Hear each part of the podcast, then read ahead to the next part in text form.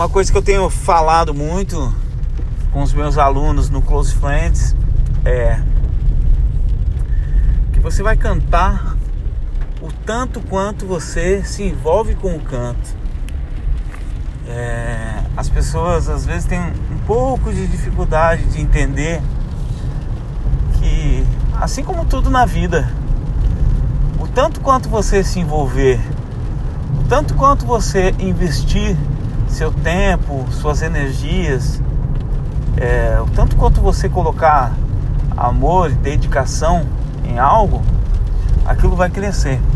Cantar é a mesma situação. É, é óbvio que as pessoas criam algumas barreiras psicológicas porque pensam que uma pessoa nasce cantando ou começa a cantar do nada.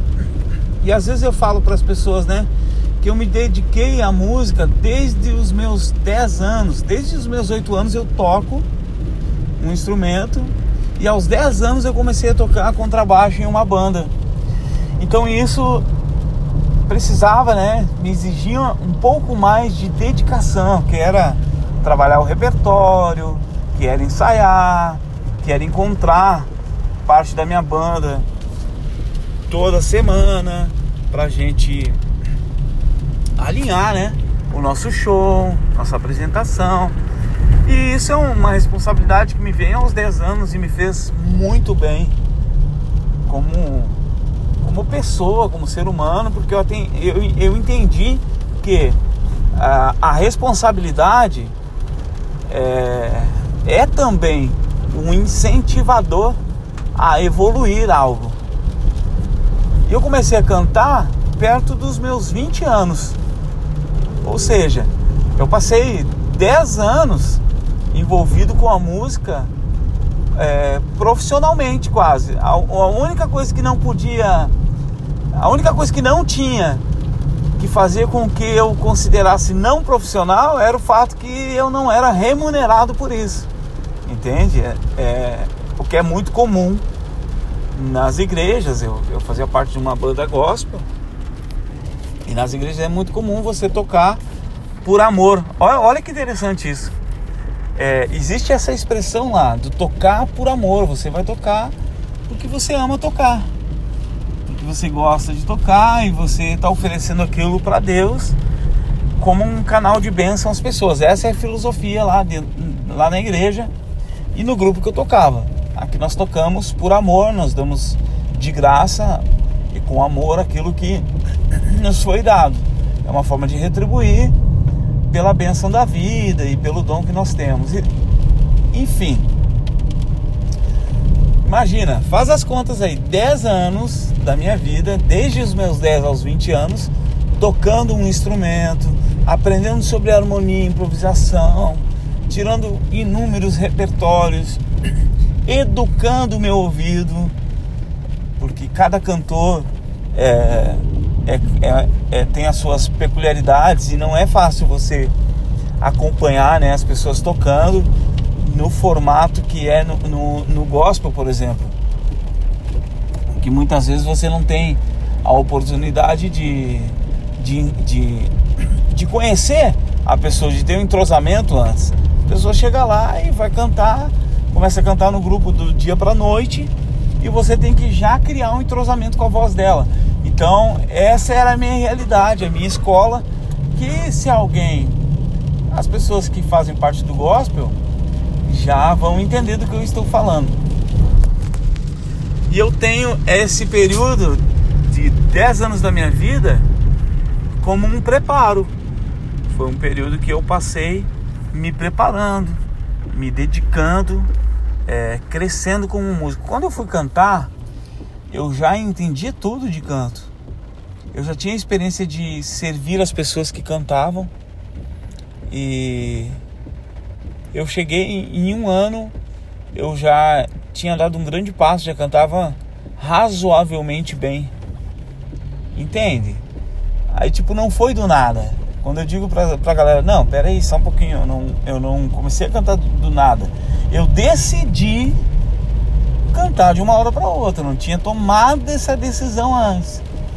Mas quando eu decidi cantar, eu já era um músico bem formado, um músico de mão cheia, um cara que eu tinha já uma certa autoridade desde muito novo. Eu lembro que eu tinha 12, 13 anos.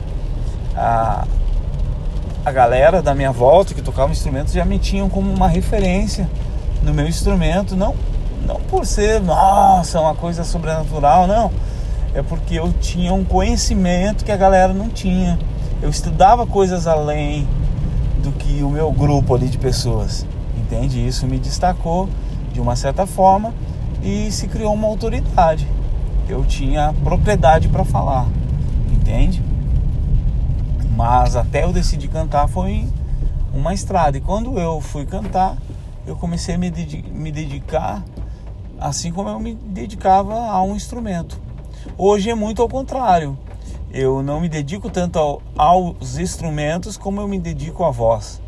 Então, se você for me ouvir tocar um instrumento, você vai ter uma grande decepção, porque eu só dou pro gasto, só pro furo.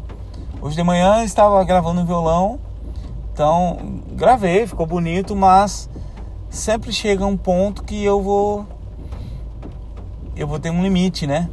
E em tudo nós temos um limite, até em cantar. Eu estou num nível muito bom, mas eu vou ter um limite. Só que o limite do meu cantar é, ainda é bem além do que do instrumento. Por quê? Por causa que a minha dedicação, o meu, meu amor, o meu, as minhas forças, as minhas energias estão hoje direcionadas a cantar e a ensinar vocês a cantar. Por que, que eu sou um bom professor?